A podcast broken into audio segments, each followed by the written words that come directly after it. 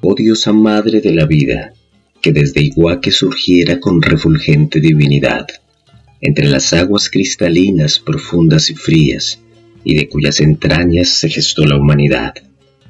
De cuerpo robusto, torneado y cobrizo, prominente y fértil en toda su extensión. Ojos brillantes, figura esbelta, pelo largo y cenizo, y un aura dorada que recubre su dimensión. Ha venido desde el seno de la tierra misma para fecundarla con su savia materna. Vino como encargo de los dioses universales para quedarse y hacerse eterna.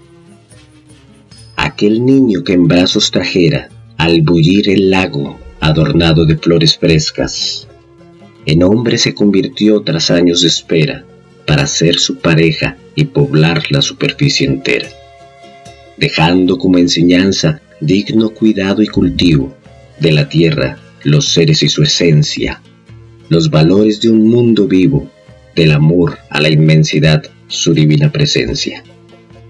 Cumplida su misión en remotos tiempos, bajo el resplandor de la repleta luna, la naturaleza sierpe de sus cuerpos se fue perdiendo entre la laguna. Aún hoy, en aquellas aguas de apacible faz, vigilando con su pupila penetrante, vertical, aquellos seres de reptil figura circundan en paz, evocando la magia de nuestra memoria ancestral.